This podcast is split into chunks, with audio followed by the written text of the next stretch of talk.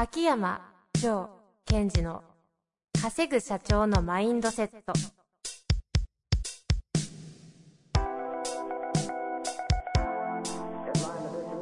なぜ一流の経営者たちはぶつかる壁を次々と越えられるのか。そこに隠されたマインドの正体。ポッドキャスト「稼ぐ社長のマインドセット」は上場企業から中小企業まで。エグゼクティブコーチングトレーナーとして人材開発を行ってきた秋山城賢治が経営や人生で役立つマインドの本質について分かりやすく解説しますこんにちは、遠藤和樹です。秋山先生、本日もよろしくお願いいたします。はい、お願いします。さあ、前回前半戦に続きまして、ゲストとして、税理士の大久保啓太先生にお越しいただいております。大久保先生、よろしくお願いいたしますお願。いします。またこのトークからね、なんか、大久保さらしですね。お願いします、みたいな。そこ気になりましたけど。いやいや、面白いなとあの、私、一緒にやってる番組では、これ普通なので、今、違和感何もなかったのがて。い、やいや、知ってます、知ってます。だから、ポッドキャスト通りだなと思って、ね、日常もこんな感じですからね。ね確かに。はい。こっから入ってって、あの、笑い声でしょ。あ あのね、引き笑い。うん引き笑いこれこれ。そうそう。なんかディスられてる感じがいやいやいやいやそんなことありますよ。やっぱり。さあさあ、ほなんか本編に入っていきたいなと思うんですけれども、前回、あの、ご紹介しました、ダイヤモンド社から借りたら返すな、一番得する儲かる会社に代わるお金の借り方、残し方、うんという書籍、ここの内容とかね、一体どういう意図で書いたのかとか、そのこの本のアウトカム何なんだみたいな話をね、ちょっと今回はねやっていきたいなと思っておりますので、はいはい。山先生、はいよろしくお願いします。あのー、大久保さんほら、私プログラム受けてくれたじゃないですか。ええ。やっぱその中ですごい印象深い言葉が、その経営者を覚悟に向かわせるうん。っていうのがすごい残ってるんですね。だからきっとこの本も、その、読むことによって経営者の方の覚悟レベルがすごい上がるんだなっていうのはすごい期待してるんですよ。そういった意味で、えっと、大久保さんが、えーこの本の中でね、どんなことを伝えたいのかなっていうのを少しこう、ちら見できたらいいなと思ってます。はいはいはいはい。まあ、まずシンプルに言うとこれ、この本を通して、それこそアウトカムじゃないですけども、どんなことを伝えたいなと思ってます？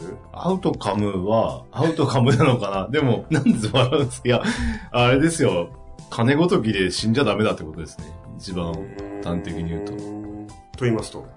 あの、いや、借金返せないと自殺する人とかいるじゃないですか。うんうん。いや、本当僕もそういうのね、あの、だけど、それちゃんとお金の扱い方が分かってないから、お金なんかで死んじゃダメですよっていうのが一番だし、まあその、なんていうか、まあ一番はそこですね。それから、お金伸ばす、会社伸ばしてる人はお金をちゃんと扱えてるっていうことなんですよね。だから借金なんかビビってないし、金なんて返さなきゃいいんだし。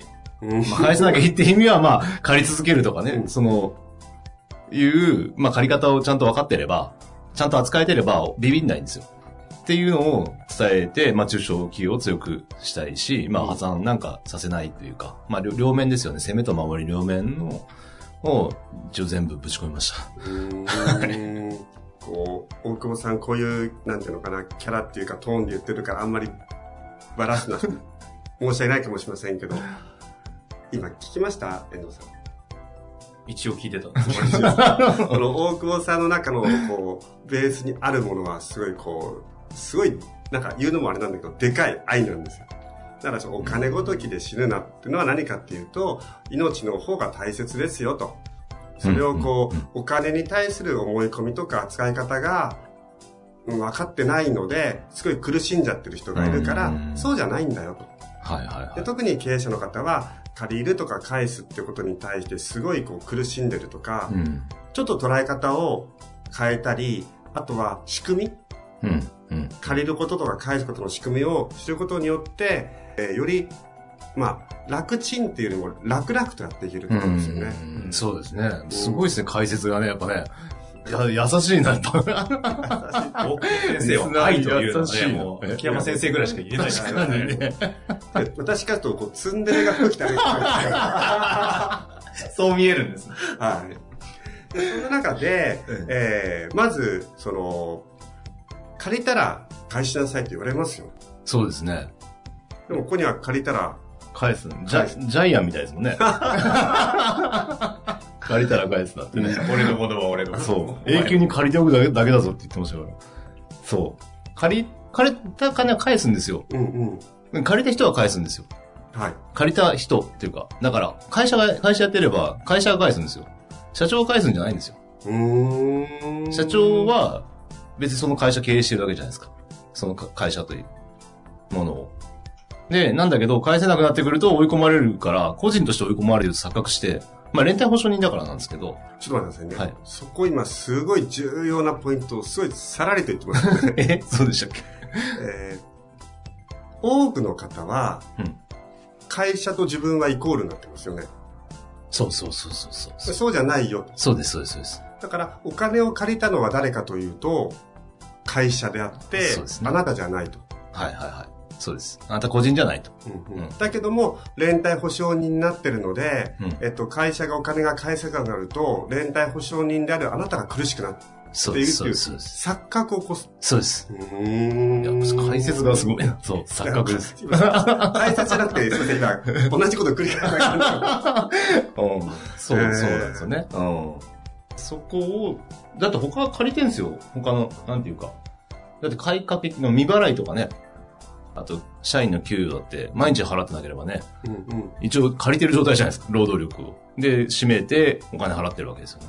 それはいいのに銀行怖いって言うんですよね。うーん借金は借金だってうんうん。その話になっちゃうと、えっと、自分が借りてるかのように思ってしまう。そうです、そうです。やっぱり、ううんん。まあ、でも連帯保証人になってるのが大きいんじゃないですか。他はなかなかならないですもんね。うーんあの、あと今聞いてて思ったのは、連帯保証金な、保証になってるということと、あとは、その、自分がお給料を払ってるあってなると、やっぱこう、自分と会社ってイコールになってくるね、あー、なるほど。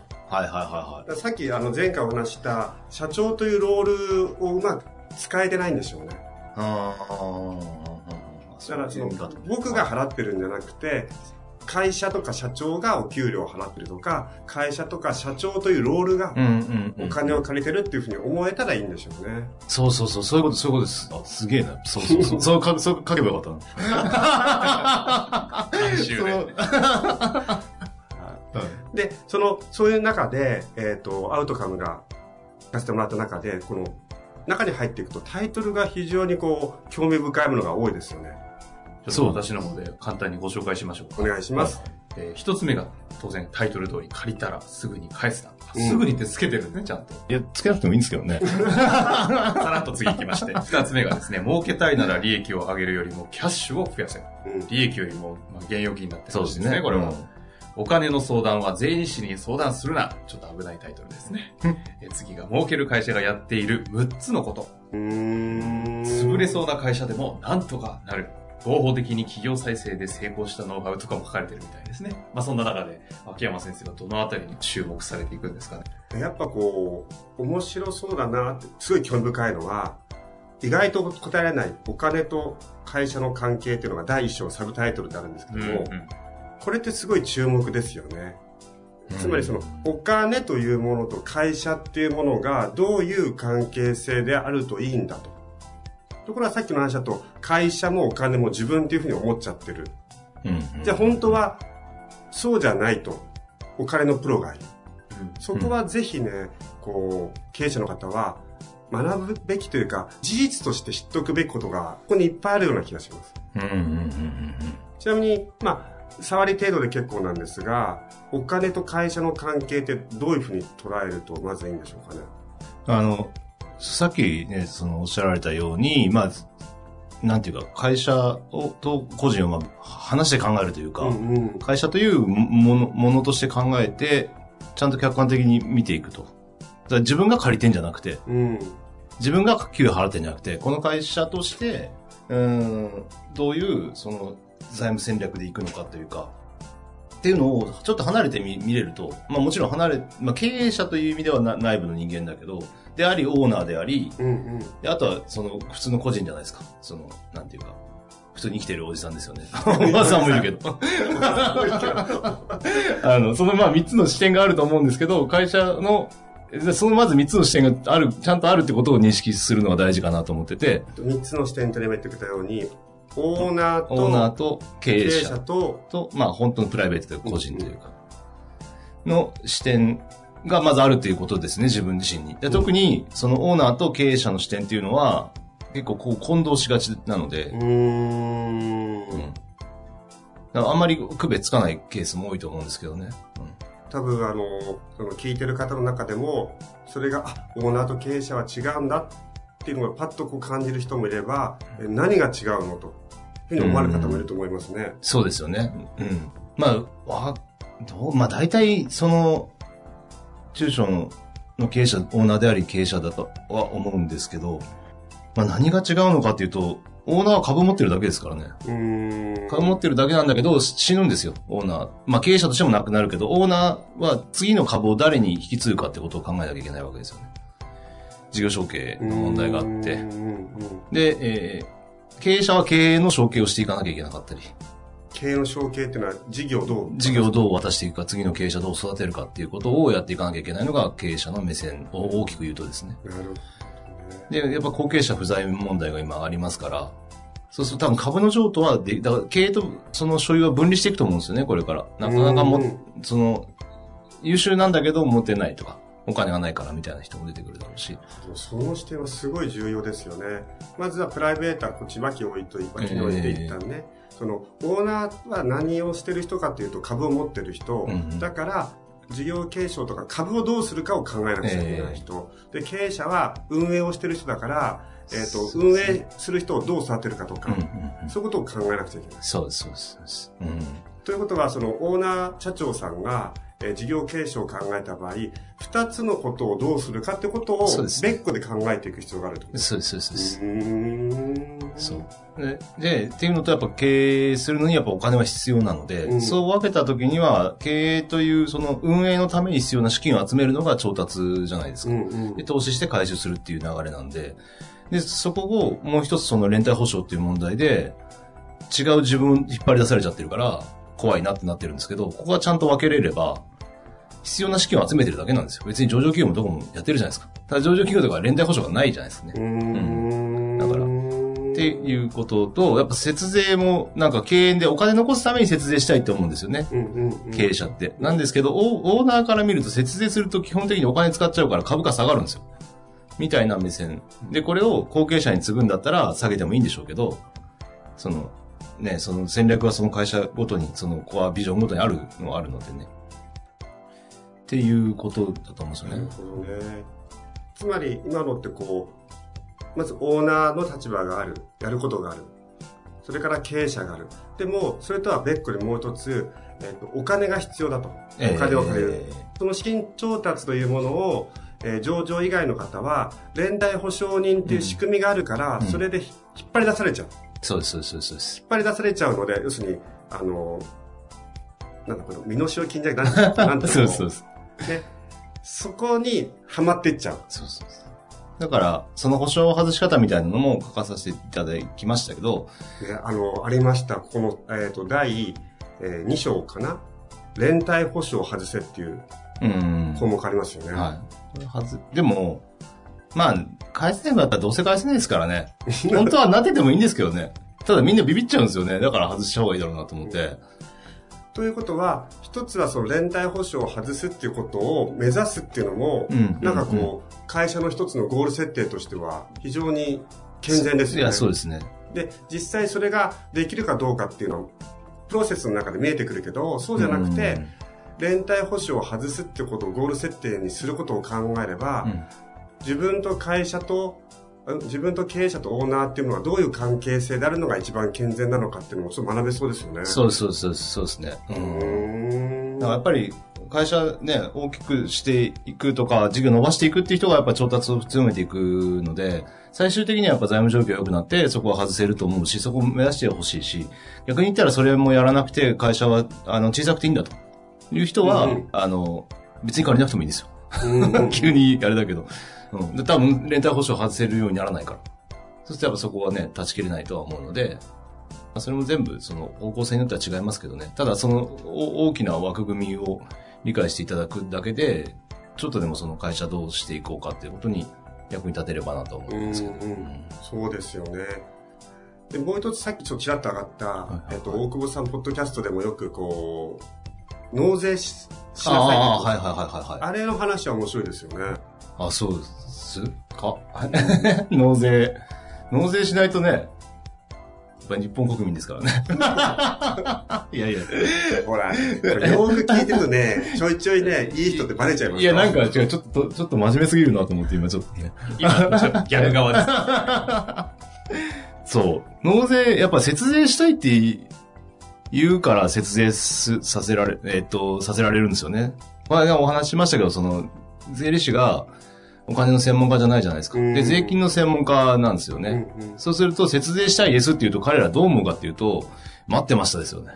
やっと俺の得意分野やと。あ、俺のロそうールをロール、そうそう、そうなんですよ活かせると活かせると、やっと来た。だから、だから赤字会社とかだとつまらんと思ってるわけですよね。まあ何もできないし、まあ楽だから。対策の手があんまりないから。そうそうそうですう。んうん。で、彼ら得意分野だから、税金減らしましょうって言ったら、まあ、保険とか、まあ、つまらんことやるわけですよ。なんだけど、いや、だからここでおお金のことに関してちゃんと理解してる経営者だったら、お金を減らさない節税がしたい。うん、お金を減らさないために税金を下げたいっていうべきなんですよ。うん。そうすると、お金を使う節税は提案できなくなるはずだし、そうですよね。そその言い方をちゃんとしてもらえば、えもう一度その言い方お願いします。僕は有料版で。有料版でな ないですよ。ない いや、お金を残すために税金を減らしたいっていうことをやると変なもん買わされないので、うん、そこはずれてるんですよね。だから悪意はないんですよ、別に。その、そうです税理士さんも節税したいってとか節税したんですけど、今聞いて思ったのは、その税理士さんのステートで聞いたとき、聞いてたんですけども、はいはいは確かにその、俺の出番だと思ったら、自分がそのフィーをいただいてますよね、税い。理士さん。えそれがきちんと返せたっていう安心感とか、そこにつながっていくんでしょうね。役に立てるって場所がないと、えはんはんは契約継続でしてくれるのかなとか、はいはいはいはい。相手をマウンティングできるのかなってなっちゃうんでしょうね。そっち側も取りに行くんです。すごいですね。そこの気持ちまで入る。いや、それは多分おっしゃる通りですよね。不安でしょうね。赤字相談もらってね。あとは、その自分がこう何か相手のためにできなく、役に立ってなくて、うん毎月のその顧問料みたいなのをもらっていくっていうのは、ストレスになってきますので、ね、まあ、見かじめ料ですからね、あんなのね。ちなみに私のセッションの中で、えっ、と、ある程度のとこまで行った方が次のステージに行くときに、実はその経営者側からすると、その納税をするっていう恐怖があるんですよ。うーん。でそこの壁をうんうんうんスッと抜かしてあげるようなことはすごいしてますね。ああ、なるほどね。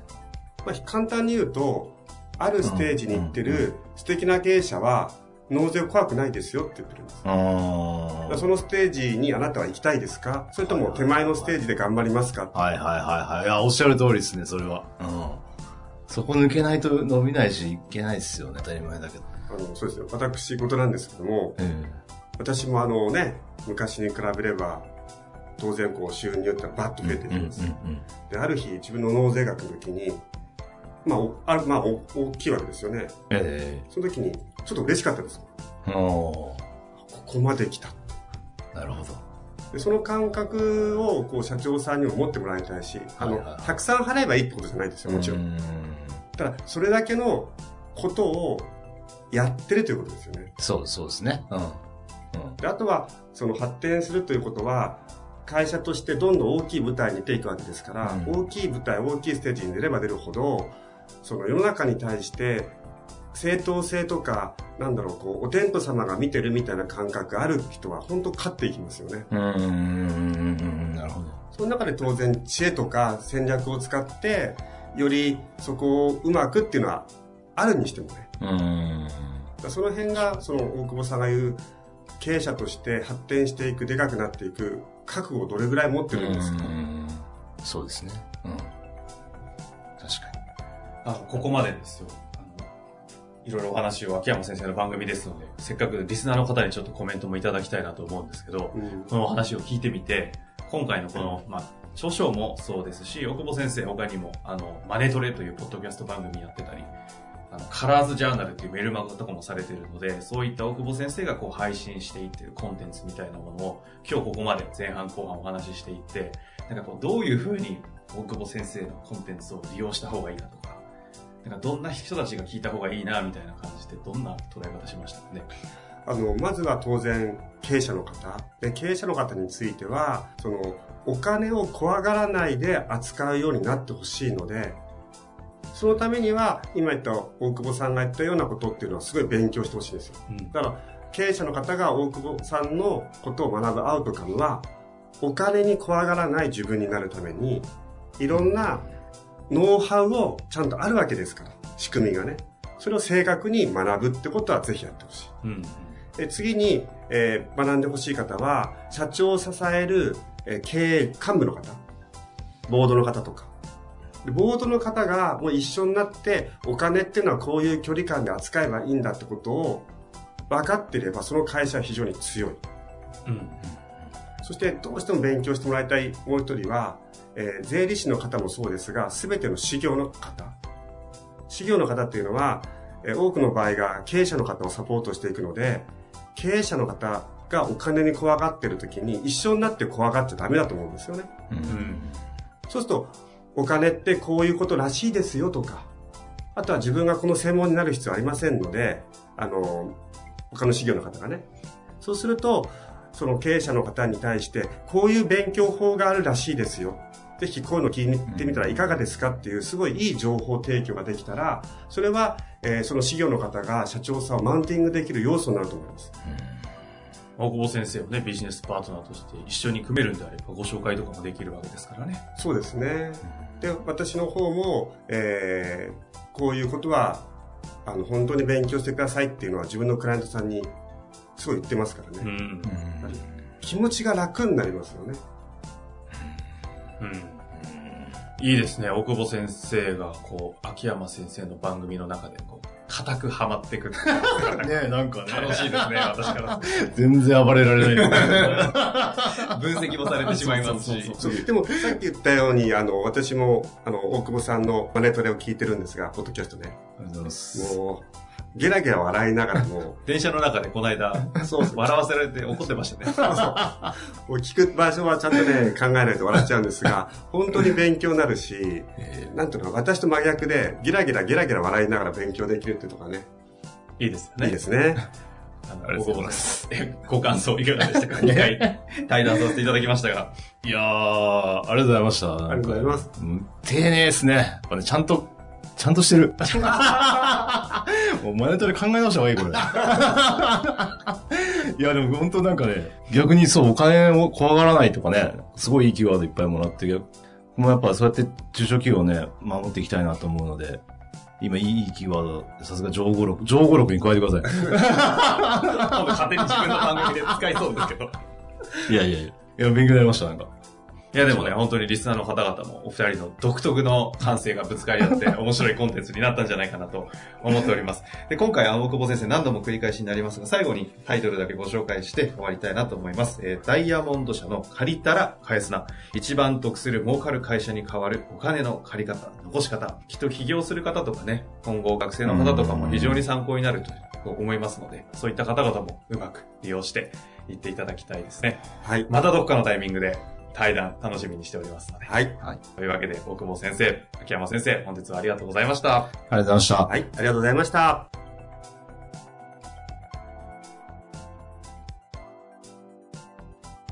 本日の番組はいかがでしたか？